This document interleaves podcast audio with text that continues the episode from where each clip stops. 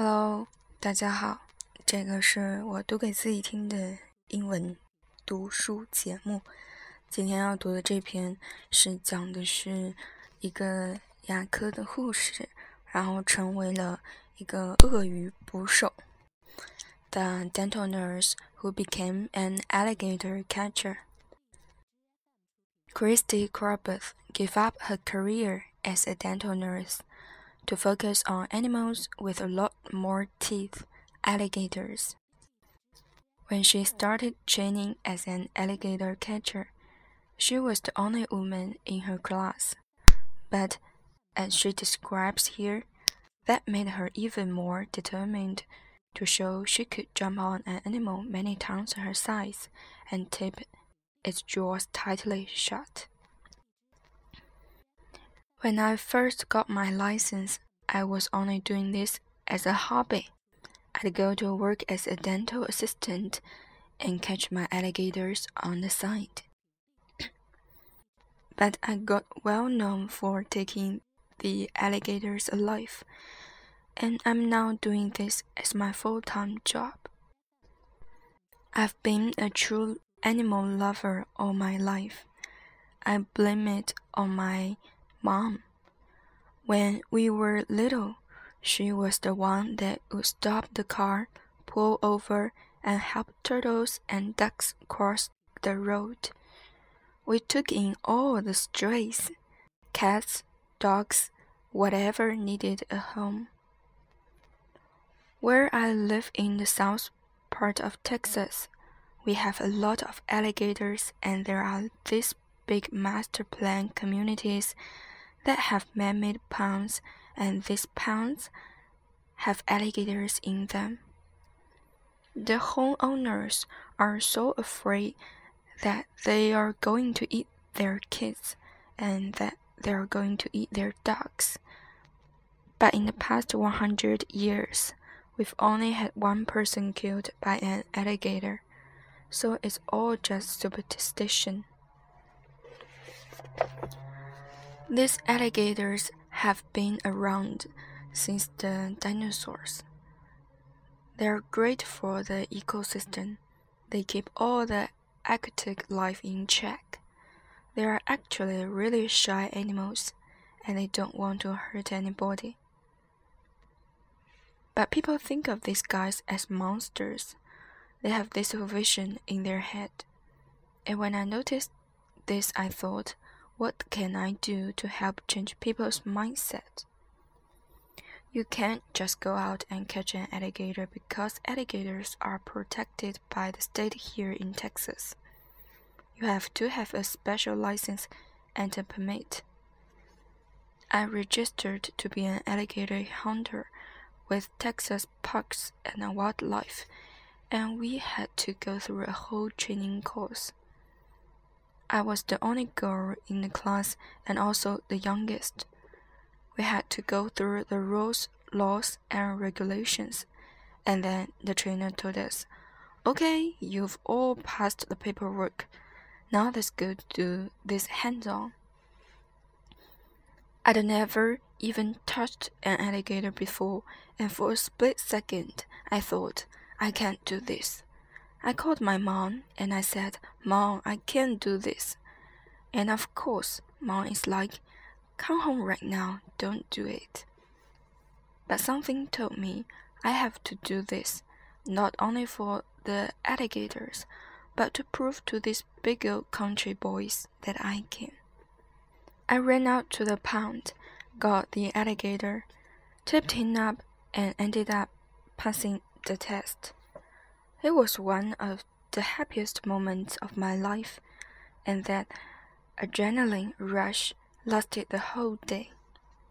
The biggest alligator I've ever caught was was a four meter male weighing weighing more than four hundred and eight kilogram. I am fifty four kilogram, so he over so he outweighed me by a good amount. He was blind and lost in the parking lot and could not find his way back to the water. Usually, we catch alligators by grabbing their jaws with both hands. Once you feel comfortable enough, you let go with one hand and you reach the other hand into your pocket. Grab your electrical tape and tape his mouth shut. You've got to move fast. Well, this alligator was so big that my hands would not fit around his jaws. I was trying to call my buddies to help, but it was six o'clock in the morning, and none of my volunteers were answering. I was able to sucker one of the local cops into trying to help me, but he didn't want to put his hands around the alligator's mouth, which is understandable. Another way to catch an alligator is to try to outweigh them by jumping on their back. So I talked this poor cub into jumping on the back of this alligator with me. The trick is you put all your weight down and sit completely down on the alligator. Well, the officer didn't, and he kind of just danced around the alligator, which any untrained person probably would the alligator didn't like that, so he started wiggling around, trying to get away. I knew instantly this was not going to work, so I stood up to back off, and the alligator swatted me with his tail and made me fall on my bottom right there beside his untipped mouth. We were we were all worn out for from trying to catch this alligator for four hours. The parking lot was getting busy and stores were starting to open, so I had to make the decision to call in uh, a game warden. I got very sad because game wardens usually don't come out and catch alligators. Game wardens usually come out, come out and kill alligators. I went to my car and I started crying because I've been defeated by this animal. I called the game warden and he said, Christy, stop crying. I'm going to come help you. Do not touch the alligator until I get there. Well, when he said that, I just got so much energy. I was so happy. I got out of my car like I could just conquer the world because somebody was coming to help me. Somehow I was able to go up to the alligator and hold his jaws in my arms and tip his mouth shut with my right hand. We ran to Home Depot and got zip ties to tie the alligator's hands behind his back, like he was in handcuffs, so he couldn't walk off. Then the game warden showed up and he said, I told you not to catch him. I said, I'm sorry, I just had all this confidence that I was able to do it. We had to borrow a forklift to pick the alligator up and load him into my buddy's truck because he was so big. Potentially dangerous alligators that cannot be released back into the wild are taken to a farm with tons of courage and tons of pounds. But if the alligator can be can be released in the wild, we have certain release sites where we can drop them off. I have an SUV, and sometimes the smaller alligators will want to climb over the seats and try to make their way to the front to help me drive. So it's me and the alligator waving at people doing down the freeways. I've found out if you make it freezing cold in your car, the alligators are calmer. So although it's in the middle, so although it's the middle of summertime here in Houston, 36 humidity. I'm only the free. I, I'm on the freeway in a jacket with gloves and a scarf and a blanket wrapped around me because my car is freezing cold. But the alligator is behaving, so that's all that matters.